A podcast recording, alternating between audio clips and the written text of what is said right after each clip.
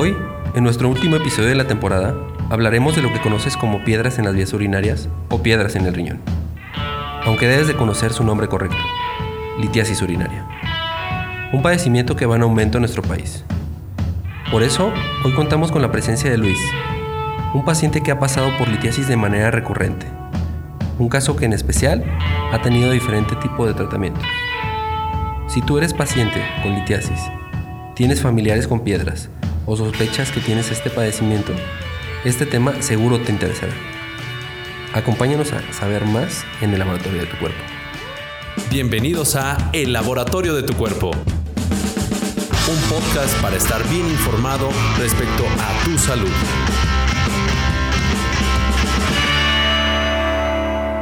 Soy el doctor Omar Palomo. Soy médico egresado de la Universidad Michoacana de San Nicolás de Hidalgo, especialista en urología, avalado por la Universidad Autónoma de Guadalajara y certificado por el Consejo Nacional Mexicano de Urología. Como dato curioso, soy técnico en urgencias médicas, lo que conoces como paramédico o socorrista.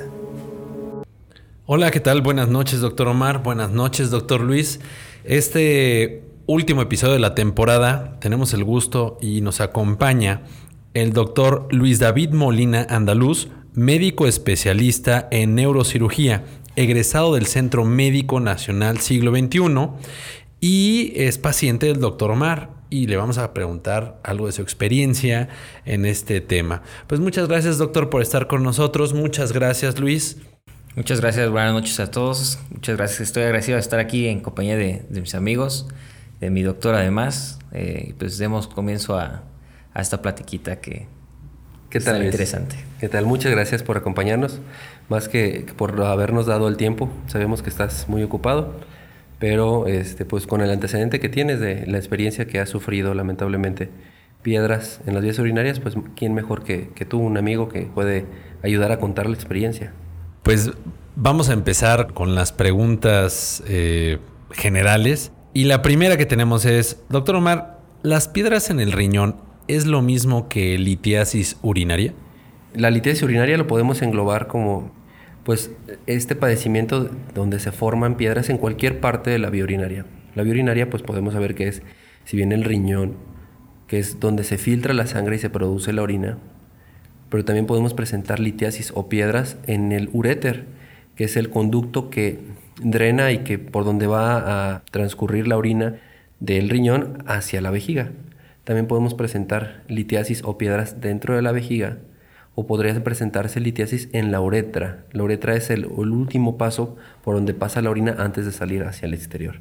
Entonces, litiasis urinaria pues engloba todas las partes de la vía urinaria y pues piedras en el riñón, pues específicamente hablamos de la litiasis que se encuentra en el riñón.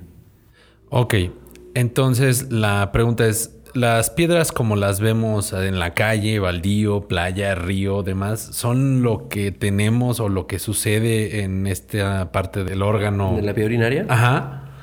No, no es lo mismo.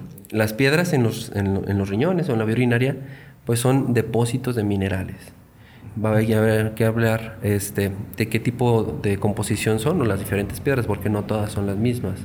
Existen piedras, como, como les comentaba, que son depósitos de minerales, como el, el oxalato de calcio. Existen piedras que son causadas por el metabolismo de algún medicamento, como las piedras que se, que se forman cuando se toman, o las personas que toman antirretrovirales, específicamente eh, uno que se llama irinavir Existen piedras que son formadas por eh, depósitos de cristales de ácido úrico, ahorita vamos a hablar un poquito más al tema, eh, piedras que se forman por fosfatos, piedras que se forman eh, por la presencia de infecciones urinarias recurrentes, existen piedras de algunos componentes muy duros como la cistina, que se producen por enfermedades metabólicas, enfermedades que ya son congénitas. Entonces no, obviamente no es lo mismo ver una piedra en la calle, una piedra de río, una piedra de, de una arena de mar que las piedras que producimos, no, las piedras que se producen en la vía urinaria pues son diferentes y, todas son de acuerdo a su composición y de acuerdo con su, composición es este, pues la enfermedad que pueda estar presentando la persona. Ok, y otra de las preguntas que salieron mucho, y aquí recuerdo el caso de un amigo este, en la universidad, ¿es verdad que se compara una piedra en, el riñón o, soltar una de estas con el dolor de un parto? Híjole, ahorita eh, nuestro, nuestro compañero, nuestro amigo David nos podría orientar un poquito más acerca de eso, pero sí, este, ha, habido estudios. Obviamente el dolor es algo subjetivo, es, algo que expresa una persona y que es un poquito difícil de medir, pero ha habido estudios este, en diferentes partes del mundo donde eh, se ha comparado los diferentes tipos de dolores y qué tan intensos pudieran llegar a ser. Y el cólico renoureteral, que es ese dolor cuando una, una piedra que se formó en el riñón está siendo expulsada y está bajando a través del uréter, ese cólico renoureteral eh, se ha catalogado como el peor dolor que puede presentar una persona, incluso peor que un, dolor de parto. ¿Por, qué duele? Cuando tenemos un dolor, un cólico renoureteral es porque dos, dos cosas. Está o hay la presencia de una obstrucción urinaria o sea, no, puede salir la orina que se está produciendo dentro del riñón porque esa obstrucción está, es causada por una piedra. Entonces una piedra que tuvo el suficiente tamaño como para llegar al sitio de salida del riñón y empezar a bajar y a lo mejor no está dejando que salga la orina. Entonces la orina se sigue acumulando dentro del riñón y esto al distenderse las paredes internas y externas del riñón generan un dolor. Y aparte, pues la presencia, las piedras no son lisas, lisas así como las vemos, como tú dices, como las piedras de río. Normalmente las piedras, depende mucho de su composición, pero son espiculadas, tienen piquitos, tienen orillas. Ah. Entonces, este, las piedritas pues van desgarrando las paredes internas de la mucosa del uréter y esto genera eh, estímulos dolorosos de manera muy impresionante. El laboratorio de tu cuerpo. Aquí entonces vamos a voltear a preguntarle a David David, ¿qué sentiste? ¿Cómo te diste cuenta en una primera instancia de, que tenías este padecimiento? Bueno, pues eh, mi historia se remonta ya hace cerca de nueve años aproximadamente, que fue la, primera ocasión que tuve un cólico renoureteral, que fue como me di cuenta de esta, de esta patología, de esta enfermedad. Eh, me encontraba yo mientras dormía, fue que apareció el dolor, que un dolor que en esa ocasión pues hizo que despertara sin embargo, no fue un dolor tan intenso. Sí fue un dolor que me empezó en, la espalda eh, y se recorría hacia mi abdomen y hacia mi pierna. Por lo que, pues, durante la madrugada decidí levantarme, ir al baño y vi un cambio de coloración en, mi orina. Debido a que, pues, en esa ocasión yo me encontraba dentro de mi eh, preparación médica en el internado, pues llegando al internado a mis labores cotidianas, me realicé un examen general de orina y fue donde detecté que, que pues estaba orinando sangre. Y debido a esto pues fue que comencé a hacer todos los estudios pertinentes para detectar el, la litiasis. Oye, y no quiero como meterme mucho a detalles ¿verdad? Este, privados, pero como de qué color era. digo, porque, digo, para saber qué, en qué punto uno debe alarmarse, ¿no? Bueno, en esta, en esa ocasión la, la orina era muy naranja. No llegué tal grado, porque ya en ocasiones futuras sí me pasó que de plano era sangre. O sea, era un color rojo, rojo carmesí, que en, la orina. Pero en la mayoría de las ocasiones que presenté un cólico fue de color anaranjado ya o un rojo muy clarito. Sí, ese sería el dato que te alarmaría para, para irse. porque pues digo, a mí me ha pasado y creo que a muchas otras personas podrá pasar que no duele, pero se podrán dar cuenta por cambios en la coloración de, la orina, por el contenido de sangre que está en esta, causado por la irritación de, la piedra que va bajando, como ya lo explicó el doctor Palomo. Fíjate que lo que, lo que nos dice este, la experiencia y los libros y como, como normalmente se, da cuenta una persona es específicamente así, el, el, el cólico renoureteral es un dolor característico que puede o no empezar en el costado, ya sea de un lado o del otro, en la espalda, un dolor que se recorre hacia la parte anterior del abdomen y viaja hacia los genitales, hacia las ingles. Ese dolor que va recorriendo, ese es el característico cólico renoureteral. La mayoría de las veces se acompaña de náuseas, puede presentar fiebre, puede, la persona puede estar vomitando y puede, pues a las personas las vemos dobladas del dolor O sea, está en una, una posición que ellos tratan de, de, ponerse para calmar un poco, pues ese es el cólico renoureteral. Y esto, como les comentaba, es cuando una piedrita está o está tapando o está bajando. Pero puede existir o puede presentar o haber personas que no tienen dolor y que a lo mejor cuando llegamos a hacer el diagnóstico, se hace el diagnóstico por otra situación porque estaban buscándole este, una radiografía porque se cayó o le hicieron una tomografía porque tenía otra enfermedad o hicieron un ultrasonido buscando piedras en otro lado, en la vesícula o en el... Y ahí le encuentran la... Y encuentran la piedra en el riñón. Y aquí es donde dicen, es que cómo no le dolió, como que comentaba hace ratito. El cólico se presenta cuando hay una obstrucción. Puede existir o puede estar la entidad o la presencia de que tengamos una piedra dentro de las cavidades del riñón, pero como no está obstruyendo la salida de la orina, pues la piedra puede estar ahí formándose, empezándose a, crecer y adaptándose a la forma de, las cavidades del riñón. Aquí es que cuando se le da el tiempo necesario, este, la piedra forma este, como unas astas de venado o como un coral, y es lo que lo conocemos como litiasis coraliforme. O pudiera tomar la forma de la pelvis renal, de donde se colecta la orina, y puede ser tan grande que pueden ser más de 5 centímetros de piedra. Y entonces, hasta entonces, cuando ya es lo suficientemente grande como para impedir la salida de la orina, es cuando empiezan a tener un dolor. Pero pues es, este, ya lamentablemente luego ya hay pérdida de la función del riñón. El laboratorio de tu cuerpo. Y, y bueno, aquí e, en primera instancia tuviste este dolor. ¿Y qué pasó en esta parte, David? ¿Cuál fue el primer tratamiento o cómo te, aparte de los estudios que de, orina, cómo supiste que era? Bueno, pues posteriormente a este examen general de orina, pues me realicé radiografía, ultrasonido y fue donde pues pudimos detectar adecuadamente ya la presencia de un, una piedra que estaba obstruyendo el uréter, que es el conductito que pues transporta la orina del, riñón a, a la vejiga. Sin embargo, eh, en este caso me solicitaron una tomografía. En la tomografía fue donde nos dimos cuenta que había más litos, no solamente ese del uréter, sino en el riñón, que estaba en una localización difícil de ser intervenido por cirugía abierta o por cirugía endoscópica, y es por eso que se decidió un tratamiento que se llama litrotripsia extracorpórea que pues aquí nos podría ayudar el doctor Palomo para explicar un poquito de qué se trata esto. Ok, eh, la forma en que llegamos al diagnóstico, que ya, ya hablamos acerca de cómo, cómo darnos cuenta.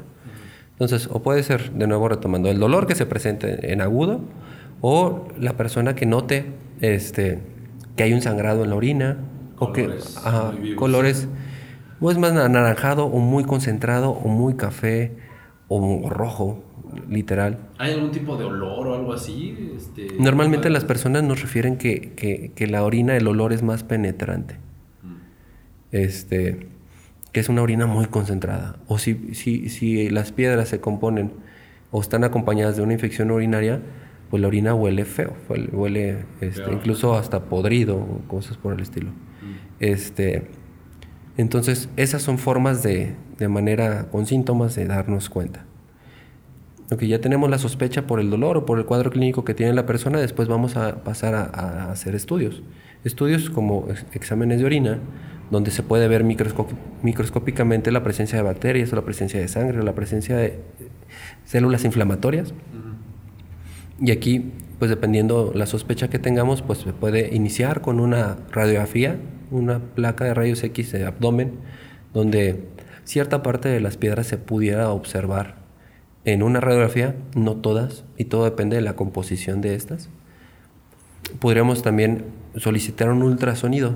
Un ultrasonido, pues que es un estudio no invasivo, eh, de fácil alcance, barato, eh, que en la mayoría de los centros este, hospitalarios eh, hay acceso al ultrasonido, donde el ultrasonido nos puede ayudar. Si está la piedra en el riñón, se ve, se ve la imagen este, característica que proyecta ahí una sombrita pero si no está eh, la piedra en el riñón, si no está en el uréter, el uréter lamentablemente no se ve en un ultrasonido. Pero nos podría dar una sospecha porque el, riñón podría verse infladito. Inflado quiere decir que no está saliendo la orina. Entonces, si vemos una imagen así, pues tenemos que sospechar que hay una, una obstrucción. El mejor estudio para valorar la presencia de piedras específicamente de piedras en la vía urinaria, es la tomografía, que es el estudio que le hicieron a Luis. La tomografía, pues depende de dónde sean los cortes, pero normalmente para ver abdomen y pelvis son los cortes de más o menos de la mitad del pecho, desde la altura del corazón hasta la cadera, por abajo de los genitales. Entonces ahí se pueden, son, son cortes que se puede observar todo los, el interior de, nuestro, de nuestro cuerpo. Entonces obviamente se ve la vía urinaria, se ve el riñón y se ven las imágenes características de las piedras. Entonces este sería el mejor estudio, el estudio más sensible, más, más específico para ver eh, la presencia de una piedra y de acuerdo al tratamiento que se le va a ofrecer a la persona, depende de muchas cosas. Depende de dónde está localizada la piedra, depende de qué tamaño tiene la piedra y depende de, este, incluso de qué tan dura es, podremos tomar este, ciertos, ciertos este, tipos de tratamientos diferentes. El tratamiento que le ofrecieron a Luis en ese entonces es un tratamiento que consiste en dar golpes en la espalda por medio de un tambor que da ondas ultrasónicas, que esas ondas llegan hasta el contenido, el núcleo de la piedra, y por estas ondas de choque que le llamamos, este, se deshace la piedra. Este tratamiento es eficaz en cierto tipo de piedras y en cierto tipo de pacientes. También no es, no es para todos. Si bien sí es el tratamiento menos invasivo que existe, no, no todas las personas son candidatas a esto. Lo más adecuado o recomendado actualmente pues puede ser la cirugía endoscópica. Por medio de camaritas, por medio de lentes, se introduce la, camarita a través de orificios naturales como la uretra, ya sea la masculina o la femenina, se ingresa a la vejiga, si la piedra estuviera en la vejiga, pues se da el tratamiento directamente ahí, se pueden deshacer las piedras por medio de martillos que dan golpecitos o por medio de un láser o hay otros tipos de artefactos que nos ayudan a disolver, a romper las piedras.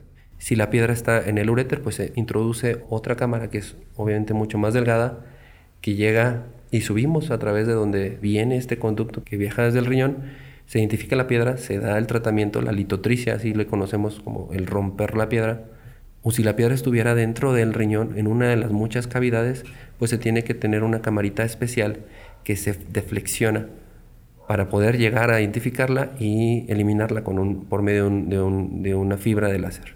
Existen también, cuando las piedras son muy grandes, por allá más de 2 centímetros, existen tratamientos como la cirugía percutánea. La cirugía percutánea es un tratamiento donde se hace una incisión en la espalda de no más de 2 centímetros, por donde se hace una punción al riñón y por ahí se va dilatando hasta obtener un, un conducto por donde va a pasar una camarita muy similar hasta dentro del riñón y ya adentro del riñón por medio de un láser o un martillito se extrae, se rompe la piedra y se extrae toda la piedra, que incluso son piedras grandes de más de 2, 3, 5 centímetros, se, extraen en pedacitos por medio de un hoyito de 2 centímetros. El laboratorio de tu cuerpo. Y entonces, en el caso de él, en la primera versión de, de, su acercamiento con él y su romance con las piedras, ¿Qué pasó? O, sea, ¿por qué, ¿por qué empezaron con ese y no con una cirugía como lo acabas de decir? ¿O por qué no metieron camaritas? O sea, ¿por qué con e, empezaron con esa? Pues todo depende, como lo comentamos, depende de la localización de las piedras y del tamaño de las piedras. Todo eso va, va a dictar de cuál va a ser el tratamiento inicial para resolver la, la litiasis.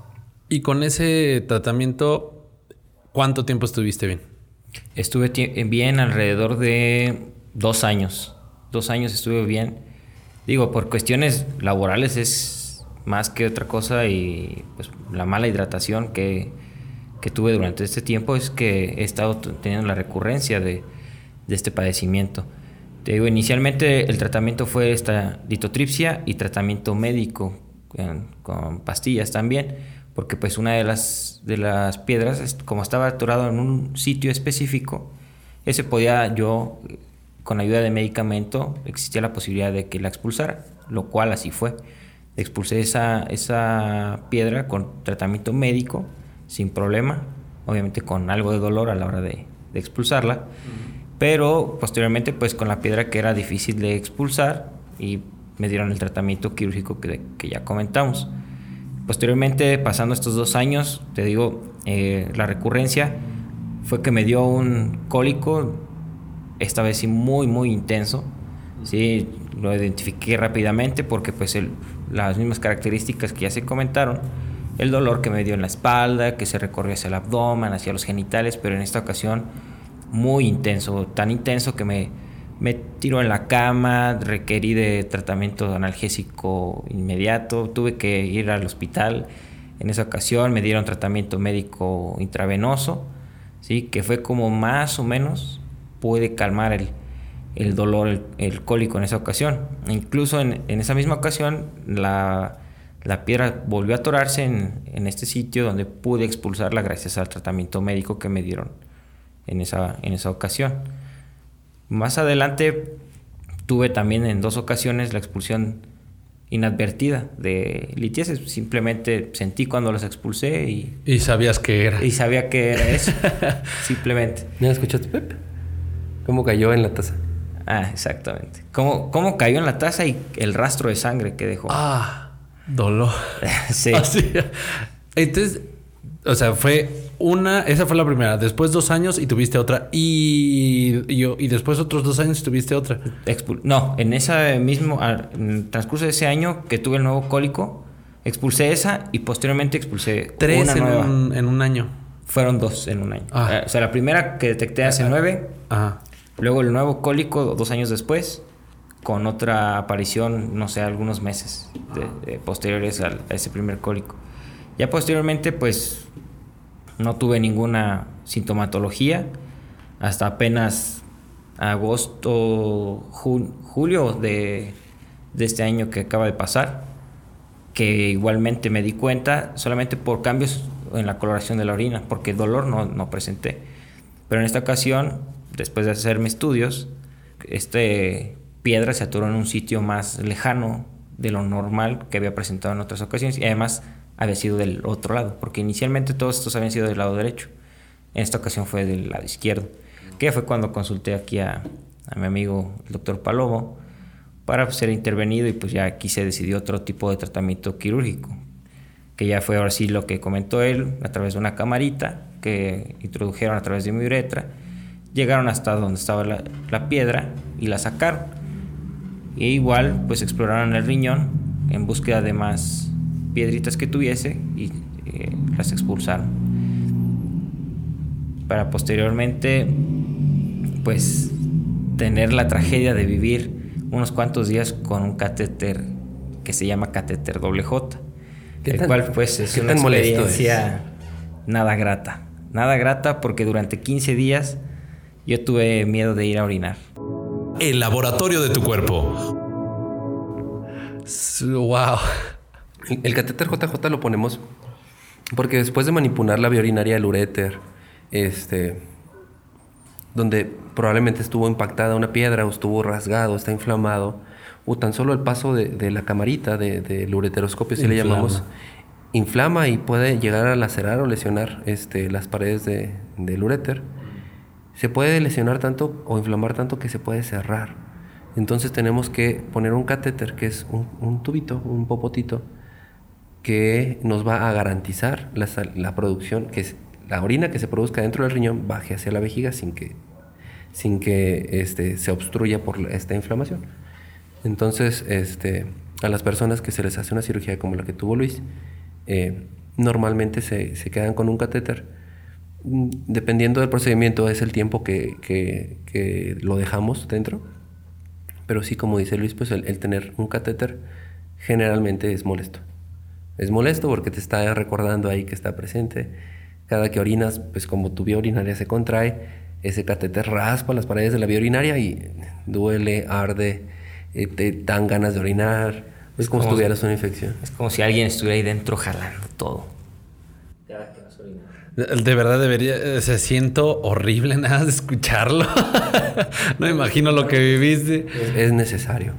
Es necesario para que su riñón no se dañe más de lo que ya sufrió y una vez que, que ya pasa el tiempo determinado, pues de, dentro de, una nueva, de un nuevo procedimiento, entramos de nuevo a la vejiga y jalamos el catéter y se acabó. Y, y, aquí, bueno, son varios procedimientos en un tiempo muy corto. O sea, ¿qué pasó ahí? O sea, ¿por qué? O sea, es una predisposición genética, este, tomas mucha coca. oh, perdón, este, tomas mucho refresco de cola. bueno, en mi caso, no soy muy fan de los refrescos de, de cola. Sin embargo, la dieta. La dieta muy rica en proteínas, sobre todo por el consumo alto de, de, carne, en este caso pues es el ácido úrico y la proteína, y el huevo, la leche, todo esa es algo que yo consumo con mucha frecuencia en muchas cantidades. Y la mala hidratación, es esto secundario pues a, la, a las actividades laborales que, que uno lleva durante toda su carrera, durante toda su preparación. Digo, obviamente pues es también descuido de uno mismo, ¿no? esta hidratación que debes de realizar diariamente. Hagamos un, paréntesis y no nada más porque yo también como mucha proteína, sino porque México es un país taquero, donde eh, eh, hay mucho consumo de proteína animal, quesos, no se diga, o sea, tenemos, híjole, para aventar la feria del queso y diferentes tipos de quesos, entonces, eso, o sea, dentro de los alimentos, este, ¿puede el, el consumo de proteínas generarte piedras? Sí, claro. De hecho, es uno de los principales factores de riesgo. Aquí hay que, es una combinación. El, hecho de que formemos una piedra es una combinación de varias, de varias situaciones. El principal y el que mayor peso tiene es el estar en una constante deshidratación. Eso va a hacer que la orina, independientemente de, tu dieta, la orina que estés produciendo salga muy concentrada. Y los cristales que estés formando en una orina muy concentrada los cristales se precipitan y se unen unos con otros. Entonces, independientemente de la dieta que tengas y los malos vicios que lleves con tu alimentación, porque como comentábamos hace rato, no todos son por los alimentos, pero sí una, una gran parte, este, si tú estuvieras ingiriendo la suficiente agua para que tu orina esté diluida y no concentrada, con esto evitaríamos en una gran parte la presencia o la formación de piedras. Entonces, ese es el principal factor de riesgo, la baja ingesta de agua. Entonces, paréntesis aquí, o sea, hay que hacer una campaña, tome usted agua para evitar estos dolores. Claro, todas las personas que tienen o que sospechen o que tienen el riesgo de formar piedras tienen que tomar agua. La suficiente agua como para que su orina salga cristalina, esa es la medida. Ok. La suficiente agua para que su orina salga transparente, ahí es cuando decimos ya estoy tomando lo suficiente agua. Obviamente si no tienen problemas ya propios del riñón. Si nos vamos a una medida, pues depende mucho del peso de las personas. En la complexión normal de un adulto debería ser de 2 a 3 litros de agua al menos para evitar esto. Y aquí dentro de los mitos, porque por ejemplo yo no tomo mucha agua, tomo mucho café. Entonces es verdad que, por ejemplo, el café, el refresco, ya sea de cola o cualquier otro, eh, el alcohol incluso, ¿producen piedras? Sea, ¿también estas bebidas? Aquí como, como, como siempre menciona, este, pues los excesos es lo que, lo que nos hace daño. Si bien este, los refrescos pueden conferir un, un, mayor riesgo porque tienen la capacidad de disminuir los factores protectores que tenemos para no formar piedras. También el cuerpo se defiende y forma factores protectores que forma el riñón como la presencia del citrato o la presencia de la proteína de Tams-Horsfall, así se llama el hecho de, consumir muchos refrescos puede disminuir los niveles de citrato y aumentar los niveles de oxalatos, que son, los oxalatos son este, también los componentes de una gran parte de, las piedras. Entonces, eso, junto con la presencia de los endulcorantes, de los saborizantes que tienen artificiales los refrescos, pues aumentan el riesgo de que se puedan formar piedras. No es tanto de que sea el gas, es un mito de que el gas o Saca el gas y ya no te hace La bebida, las bebidas carbonatadas. No, es los endulcorantes este, y la presencia de, estos de estos componentes que son la que hacen. Este, también la presencia de la glucosa, la glucosa a tan alta que, que podrían tener las, las bebidas saborizadas, no solo los refrescos, sino también los jugos, Mm. Este, o sea, por ejemplo, los de Jumex o estas marcas de juguitos que le damos a los niños para el, para el desayuno. Nos aumentan el riesgo de, formación de, cierto tipo de, cálculos, de piedras. Entonces, hablando de alimentación, pues también las, aquellas personas que tienen la predisposición a, formar piedras por oxalatos de calcio, que es uno de los componentes, este, o por ácido úrico, lo que comentaba David, quien, aquellas personas que tienen una ingesta de, eh, elevada de proteínas de origen animal que me va a formar más ácido úrico, con la combinación de que no tomas agua y estás deshidratado, aquellas son las personas que, tienen ese riesgo de formar piedras. Entonces, por eso mencionaba, si tomara la suficiente agua no, no hubiera tanto problema, pero como no tomas agua, y aparte de lo que mencionabas de los tacos, si le echas sal, y ahí va otro riesgo, el hecho del aumento de la ingesta de, de sal. Proteína, sal y refresco. Ajá. La sal va a hacer que, que, que se reabsorba más líquido para que este, se quede dentro del espacio vascular. Esa, ese, esa parte del riñón donde se absorbe más líquido, pues va a formar una orina más concentrada. El laboratorio de tu cuerpo. Esto con, con cristales de ácido úrico, con cristales de oxalatos y una orina concentrada, pues es el- la, la, La receta la para el receta dolor. perfecta para que se formen piedras. Otro, otro factor importante, la geografía o la, la- la situación donde, eh, donde se vive. Si estás en una zona geográfica del país donde hace mucho calor, que hay ciertas temporadas en México que en todo el país hace calor, o hay zonas geográficas, mi- mismo aquí en, donde vivimos nosotros, hay zonas como tierra caliente, donde, donde están en constante este, calor, temperaturas más de 30 grados, pues las personas, si no ingieren la suficiente agua, pues van a estar deshidratadas. Entonces las zonas geográficas también podrían ser un factor de riesgo de, de, de formadoras de piedras. Hay, hay zonas como los desiertos de, de- de todo el norte del país o de partes del centro del país donde pues hay un aumento hay una presencia eh, aumentada de este tipo de enfermedades deformadores de, de cálculos. Y me gustaría volver ahí. ¿Y el café? Ay, digo, porque tomo mucho café.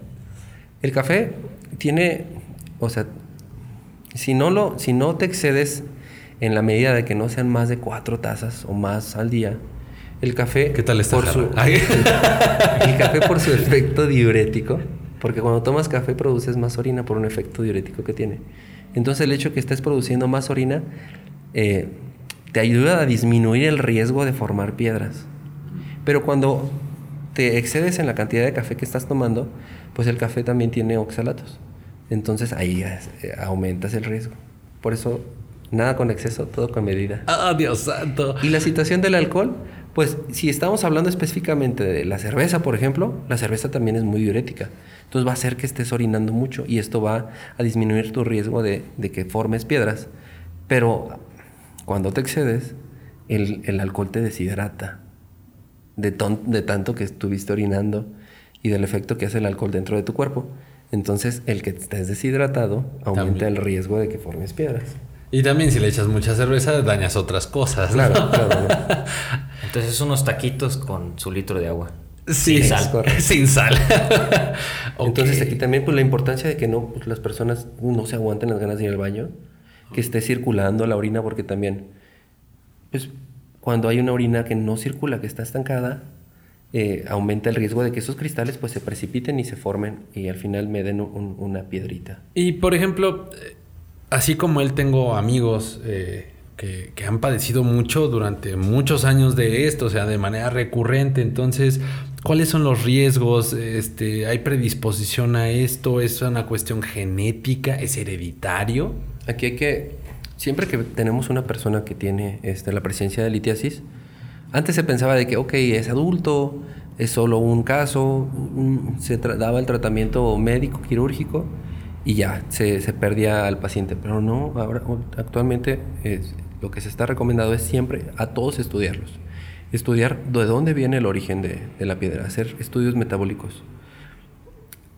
Existen enfermedades como tú puedes, como me, me mencionabas, este, enfermedades que son hereditarias, que son este, de carácter genético, por deficiencias de enzimas o por presencia de aumento de algunas hormonas que se pueden producir, por ejemplo en la paratiroides, que van a elevar tus, tus niveles de calcio en la sangre o del calcio que estás orinando, o van a este, disminuir los factores este, protectores, o van a hacer que el pH de la orina, porque también de, acuerdo a las composiciones, hay piedras que se forman en orinas muy ácidas y hay piedras que se forman en orinas muy alcalinas.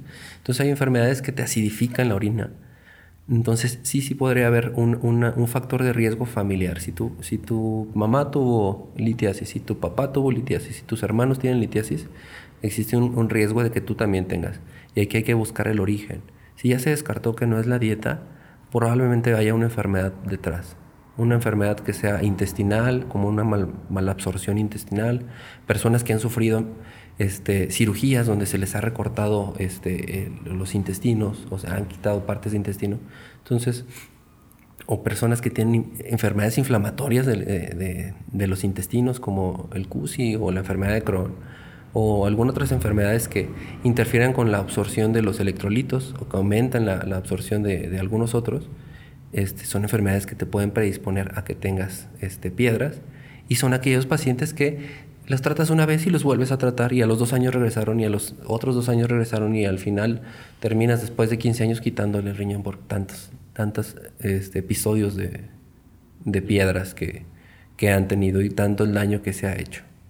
Por eso toda la importancia, siempre que, hay, que tenemos el diagnóstico, pues hay que buscar el tratamiento.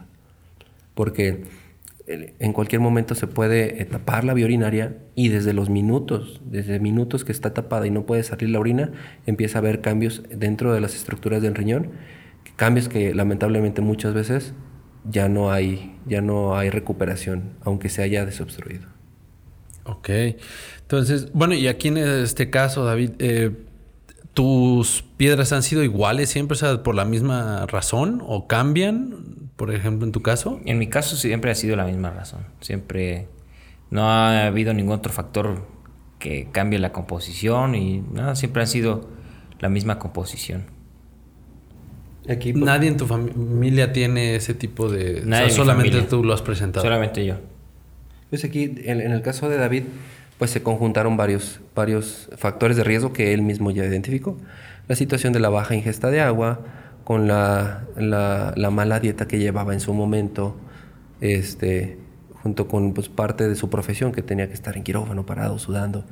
Eh, ciertas cosas que se conjuntaron y pues lamentablemente desencadenó en, la formación de piedras, pero si se hacen los cambios adecuados, identificándose eh, las causas, pues podríamos este, evitar que él vuelva a formar piedras. Y es un doctor muy joven, ¿cuántos años tienes? 31.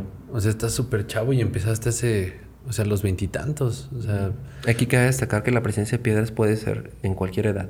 Ah, o sea, hay enfermedades metabólicas o enfermedades hereditarias que, desde, que, que hacen formaciones de piedras desde niños, así como podemos tener que un paciente debute con piedras a sus 80 años. Por ejemplo, aquí digo, sabemos que México no es un país que haya muchas estadísticas o investigaciones eh, numéricas o que nos arrojen datos, pero a ojo de buen y hablando eh, así en, el entorno, al menos de, nosotros aquí en la ciudad, hemos visto un aumento de piedras en mujeres, hombres jóvenes y, este, y cada vez más recurrente. O sea, es un tema que, es más recurrente. ¿Por qué se está dando este caso? Pues lamentablemente por la, por la alimentación que tenemos, por, por la, el estilo de vida que llevamos. Un estilo de vida acelerado donde abusas de, de la comida rápida, abusas de, de, la ingesta de café, donde no tienes tiempo para ir al baño.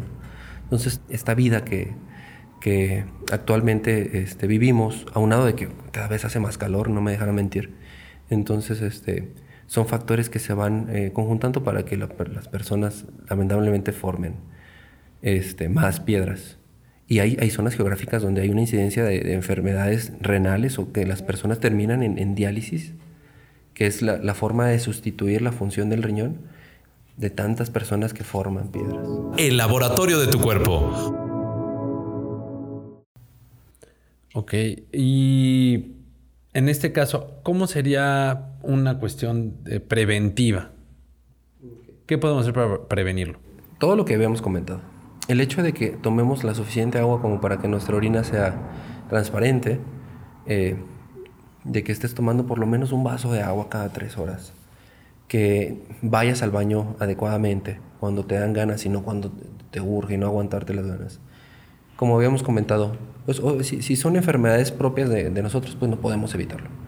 Este, pero si, si es por una mala alimentación, pues disminuir la, la, la, ingesta de sal, evitar este, el abusar de las bebidas azucaradas, de los refrescos, disminuir de cierta forma la, ingesta de tantas proteínas. Hay personas que comen, bueno, desayunan, comen, cenan y entre carne. Entonces, este, todas estas, todo este tipo de personas pues son aquellas que van a tener más riesgo el, el disminuir estas situaciones, pues nos puede este, conferir una protección para que no estemos formando este, litiasis. Y Pues- más si ya lo tuviste, Con, con puedes este- hacer todos estos Con este cambios. tipo de, de indicaciones yo me sorprende no tener piedras. Aquí le... Pues no las has todo. encontrado. Ah. O no las he encontrado. ¿Y sí? Sí, Oye, porque- hay personas, eh, como te comentaba hace un, hace un ratito, también el cuerpo tiene factores protectores. Entonces, cuando hay un desequilibrio de, de- de- de lo que lo causa con lo que te protege, aquí es cuando, cuando hay esta, este, este- esta enfermedad. Entonces, a lo mejor en tu caso no, no, no has tenido este desequilibrio, afortunadamente.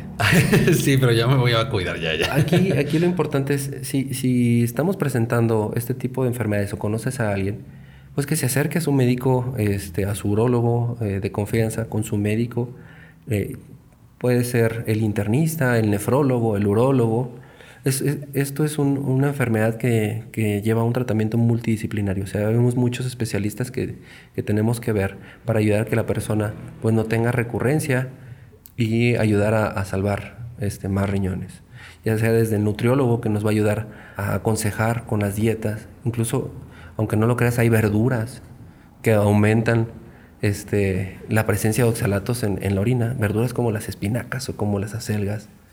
Hay los frutos secos, como las, las almendras, las nueces, los cacahuates, que también tienen muchos oxalatos. Hay ciertos alimentos que el nutriólogo te puede ayudar para darte y llevar una dieta para una persona que tuvo piedras. El nefrólogo que te ayuda a todas las recomendaciones y todos los cuidados después de haber sido paciente de litiasis que te puede dar ciertos este, medicamentos como el citrato de potasio o algunos otros que te pueden ayudar a no volver a formar dependiendo de la composición. El médico internista que te va a ayudar a, controlar tu presión, a controlar tu azúcar. El urólogo que obviamente es el encargado de llevar el tratamiento quirúrgico. Es una enfermedad que es el tratamiento multidisciplinario y acercarse a tiempo. Si lo, lo dejas a la desidia y te da dolor y te tomas un analgésico, pues ahí es cuando encontramos casos lamentables donde cuando ya se acercan, lamentablemente el riñón ya no sirve. Entonces hay que, a medida de lo posible, evitar esto. Y hablando ahorita que estábamos hablando de cuestiones multidisciplinarias, ¿los remedios caseros ayudan? ¿Esas famosas sobadas eh, funcionan? O sea, este tipo de cuestiones, eh, o más bien hay que tener cuidado de que no te dañen. O sea, ¿nos podrías comentar al respecto? Pues remedios caseros ha- hay, hay muchísimos que, que nos toca escuchar o ver que, que las personas este, recurren a ellos. Situaciones desde test, como el famoso los, los pelitos de los elotes, la cola de caballo, eh, algunas infusiones con algunas hierbas, con hojas, la espada de David, este, el que pongan agua de piña a serenar y después se la tomen en ayunas, cosas por el estilo. Lo que hacen es que como la persona está este, tomando muchos líquidos por tomar este remedio, lo que va a hacer es que va a orinar más porque está tomando más líquido. Entonces el hecho de que orine más favorece a que se expulse la piedra si está del tamaño para expulsarse y evita que se formen más porque está orinando más, no porque la cola de caballo deshaga las piedras. en tu caso, David, ¿cómo te fue? ¿Qué, qué tanto te recomendaron? Bueno, pues los mismos remedios caseros que ya comentaron. Sobre todo, el, yo el que más he escuchado es este té de pelos de lote.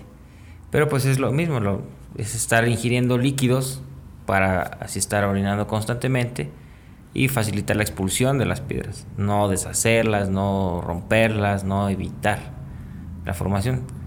Simplemente yo las medidas que yo he seguido es la hidratación. Mi mejor amiga es la botella de litro y medio de agua natural que está siempre me acompaña y es fiel. Pero bueno, ya aprendiste después de varias. pues sí, eh, procuro darme el tiempo porque como ya también lo me- comentamos, pues a veces la profesión y en los tiempos es, es difícil. Las cirugías en las que a veces estoy pues son, son muy prolongadas y el tiempo para, para poderte hidratar en un medio estéril que es el quirófano pues está medio, medio complicado, pero pues obviamente inmediatamente saliendo de esto eh, la hidratación continua. Siempre, siempre estar con la botella de agua a un lado de ti. Ok.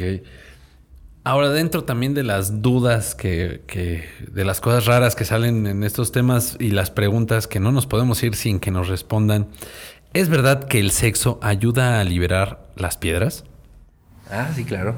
Este, y si estamos presentando unas piedras, ya sea en el urétero, en el riñón, que están en un sitio donde por su tamaño pueden pasar a través de la vía urinaria, y esto, o sea, piedras menos de 5 milímetros, dependiendo de dónde estén. El hecho del golpeteo que puedes tener durante el coito, durante una relación sexual, o de que te pongas a brincar la cuerda, o que te vayas a subir un caballo y vayas a, a hacer un recorrido a caballo, o que te subas a una montaña rusa, también es muy famoso. Ese golpeteo hace que la piedra baje más fácil. Entonces, sí, obviamente si está del tamaño adecuado. Entonces sí, yo muchas veces le recomiendo a las personas que tienen un, un lito ureteral, una, una, piedra en el uréter que está de un tamaño donde a lo mejor dándole algún medicamento ay, ayudando a que ese conducto se dilate un poquito, si le digo ten relaciones sexuales indicado en la receta, de seguro... Sin remedios caseros. Sin remedios caseros. De, de, seguro la van a expulsar. no, pues yo quiero una receta de esas, doctor. Claro. y, bueno, otra cosa de las de, esto, ¿es verdad que se hacen dijes, collares o aretes con las piedritas? Pues dependiendo de la composición, bueno, muchas veces si, si la persona logró atrapar la piedrita cuando el orino, o nosotros después de una cirugía cuando las, las extraemos, pues ya es decisión de cada persona. Yo sí conozco personas que litos vesicales, o sea, piedras en la vejiga muy grandes, de uno o dos centímetros, los hacen collares. O los ponen en algún medio que se endurece y, y tienen ahí su piedrita ahí en, de recuerdo, la ponen en un dije. Y pues obviamente cada quien que sea necesario, obviamente no es. Este, yo siempre recomiendo que se mande a estudiar la piedra para ver la composición y así ayudar al nutriólogo y al médico que te va a dar el tratamiento final, ver con un estudio que se llama cristalografía, ver de qué composición es la piedra. Entonces, este... Para saber si ajá. fue la falta de agua o la proteína. O... Ah, si fueron de oxalato de calcio, de fosfato de amonio, de, de ácido úrico, de los ciertos componentes que existen. Entonces, pero sí hay personas que, al, regresando a lo que me preguntas, que las coleccionan. Y sí, llegan y con sus botecitos de que yo he expulsado todas estas en mi vida. Sí, sí los he visto. sí. De recordatorio. Claro. Ah, eso sí, de recordatorio mala experiencia. para la toma de agua, ¿no? Sí, este, no, yo, yo estoy aprendiendo mucho con tu historia, David, y voy a cambiar. voy a cambiar. Porque sí, es, es de susto. Bueno, y antes de irnos, eh, Doctor Omar, ¿qué, ¿qué pasa cuando nosotros presentamos molestias? O sea, acudimos al doctor, acudimos al laboratorio, o sea, ¿qué debemos hacer en esa parte si tenemos, si empezamos a ver esta parte como lo cuenta David, la, la orina, si empezamos con dolor, vamos a urgencias, nos esperamos al doctor, ¿qué es lo que debemos hacer en, en un caso de, de, estos? Si tenemos la presencia de dolor y es un dolor que es este, pues, agudo, es insoportable, hay que ir a urgencias inmediatamente. Ya sea que tengamos seguridad social, al hospital público, a un hospital privado, pero hay que ir a urgencias porque podemos estar la presencia de una obstrucción urinaria. Entonces, si le damos más tiempo a eso, puede haber, como les comentaba hace ratito, puede haber cambios y lesiones en la vía urinaria que son irreversibles. Si la molestia no es tanta y a lo mejor estoy viendo que hay presencia de sangre o que hay infecciones recurrentes, la, la coloración de mi orina es diferente, rojita, negrita, naranjita, hay que acudir de manera electiva, pero pronto con, con tu urólogo. Ya sea con tu médico familiar para que de, derive al urólogo o directamente con tu urólogo de confianza para que se pidan los estudios pertinentes y poderle llegar al diagnóstico lo antes posible. Okay. Entonces nunca dejar pasar ni, ni mucho menos automedicarse. Sí, hemos hablado ya en otras ocasiones de lo peligroso que es automedicarse y más que es una práctica muy común en México. David, doctor David, pues antes de, cerrar este episodio, ¿alguna otra cosa característica de, tu, historia que, que, quisieras compartir con el público? Yo la verdad te estoy sudando de las manos, ya quiero tomarme una jarra de agua, pero este, ¿algo, algo más que nos quisieras compartir. Pues nada, solamente las mismas recomendaciones que ya hizo el doctor, ser conscientes, muy conscientes de, de lo que puede llegar a provocar eh, continuar con estas patologías y con estos malos hábitos de alimentación y de hidratación. Como ya lo mencionó, podemos llegar a perder un riñón. Y pues creo que no es nada grato estar del otro lado de estas personas que están con una insuficiencia renal, que están recibiendo otro tipo de tratamientos. Entonces mejor ser conscientes, hacer un cambio total en tu vida para así estar pues más saludables, ¿no? La hidratación, la el cambio de alimentación, el cambio de los hábitos también, ¿sí? Simplemente esto es lo que, lo que agregaría, pues todo el resto de la historia pues no ha sido nada grata con sufrir estos dolores, estos estados postquirúrgicos, eh, vivir 15 días con un catéter doble J que a nadie se lo deseo. Por eso mejor creo que si están a tiempo hagan cambios, hagan cambios importantes y si no pues acudan oportunamente también a, con su médico, sobre todo pues con el urologo quien va a ser el que va a resolver esta patología oportunamente y así salvaguardar a tus riñones. Pues muchísimas gracias por estar con nosotros esta primera temporada. Muchísimas gracias, doctor Luis. Muchas gracias, doctor Omar.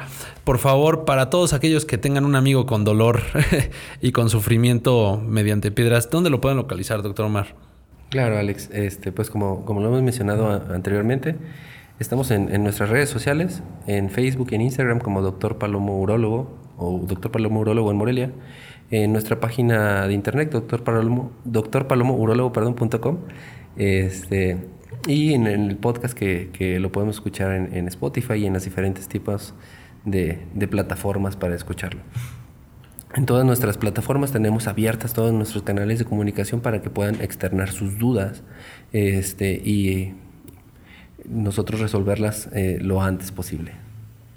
Pues bueno, muchísimas gracias. Les recordamos de, los medios de contacto para que nos dejen sus preguntas y a partir de ahí, este, pues nos escuchamos en la siguiente temporada. Muchísimas gracias por habernos escuchado. Yo soy Alex Gaitán. Muchas gracias. Hasta la próxima. Muchas gracias. Hasta luego. Soy el doctor Omar Palomo. Gracias por escuchar El Laboratorio de tu Cuerpo.